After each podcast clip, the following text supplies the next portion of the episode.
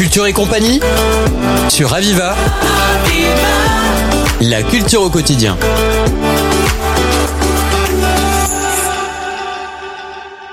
Aujourd'hui, nous avons le plaisir d'accueillir Marc Ivano. Bonjour.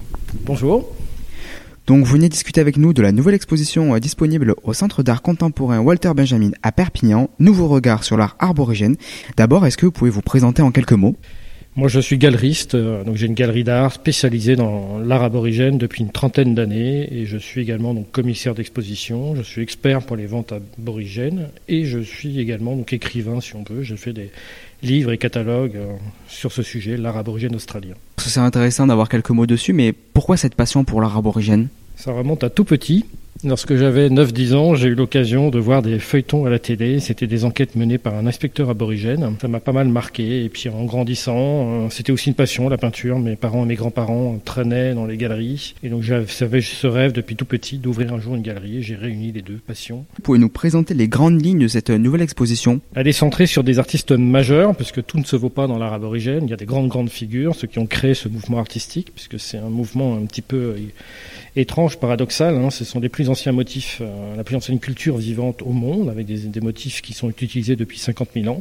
Et en même temps, il l'utilise sur des supports euh, modernes depuis très peu de temps, depuis une cinquantaine d'années.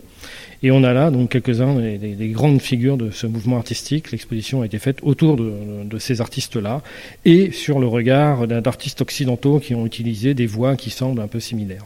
Et est-ce que vous pouvez nous parler un peu de votre implication sur l'organisation de l'exposition? Parce que vous avez joué un rôle majeur presque eh ben, c'était cette sélection d'artistes. Alors moi, c'est sûr que j'ai fréquenté les, peintres aborigènes. Je suis allé très très souvent dans les communautés aborigènes, dans des endroits extrêmement reculés, et euh, j'ai rencontré ces, artistes-là. Donc des, des, liens se sont créés, et ce sont les artistes que j'essaye aussi aujourd'hui de faire connaître, de défendre.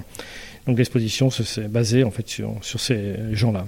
Quel est l'objectif de ce type d'exposition qui met à l'honneur l'art aborigène tout en le faisant dialoguer avec des œuvres occidentales? Alors le souci, c'est que ben, il y a beaucoup de clichés véhiculés autour de l'art aborigène et des aborigènes. Plus il y aura d'expositions, mieux ce sera, plus ce sera connu. Euh, c'est bien aussi qu'ils soient considérés comme des vrais artistes à part entière, pas uniquement enfermés dans l'art aborigène. Ça, c'est un peu le souci des, artistes aborigènes. Ça leur colle à la peau. On ne fait pas la distinction. Aujourd'hui, il n'y a pas beaucoup de gens qui sont capables de citer des peintres aborigènes. C'est-à-dire que on parle de l'art aborigène en général.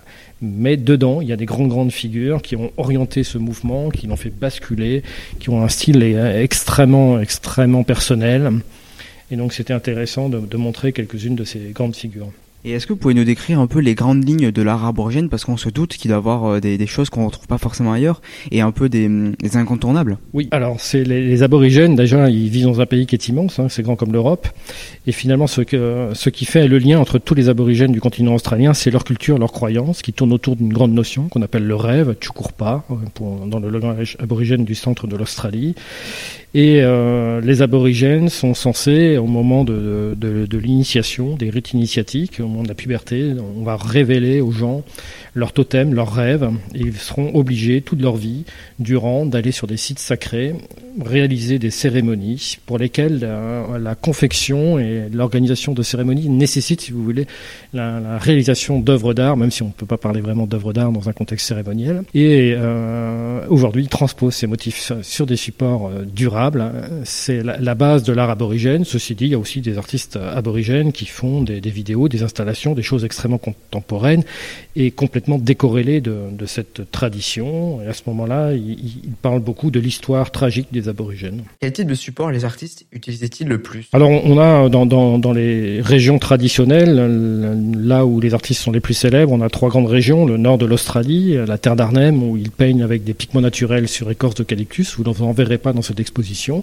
On a une deuxième région qui s'appelle le Kimberley, avec des gens qui peuvent peindre aussi avec des, des pigments naturels sur toile. Les artistes les plus célèbres viennent du centre de, de l'Australie et ils peignent quasiment tous à l'acrylique sur toile. Donc ce sont des œuvres peintes à l'acrylique sur toile que vous pourrez voir ici au Centre d'art contemporain. Pour en revenir à l'exposition au Centre d'art contemporain, pouvez-vous nous parler des œuvres et des artistes que l'on pourra retrouver? Eh bien, notamment, vous aurez, euh, alors parce qu'il y a beaucoup de, de, de rêves autour de, de l'art aborigène. Alors, c'est du mot rêve tel que l'entendent les, les, Français, pas du mot rêve avec la connotation aborigène. Euh, vous avez par exemple des peintures d'un artiste qui s'appelle Wali Pirenga Japaljari. Il a un nom un petit peu compliqué, mais il a par exemple, euh, c'est le leader de la dernière famille à avoir été trouvée dans le centre de l'Australie, qui n'avait jamais vu d'homme blanc avant. Et euh, les aborigènes n'ont pas découvert le métal, pas la poterie, pas le tissage. Donc il vivait vraiment comme il y a 50 000 ans, à l'âge de pierre. Et c'est aujourd'hui un artiste mondialement connu. Il a vendu des œuvres chez Sotheby's à New York jusqu'à près de 200 000 euros. Euh, donc euh, on a des peintures de Clifford Possum, qui est l'artiste le plus célèbre, je pense, de tous les artistes aborigènes, et c'est euh, grâce à lui qu'on doit aujourd'hui le fameux pointillisme dans l'art aborigène.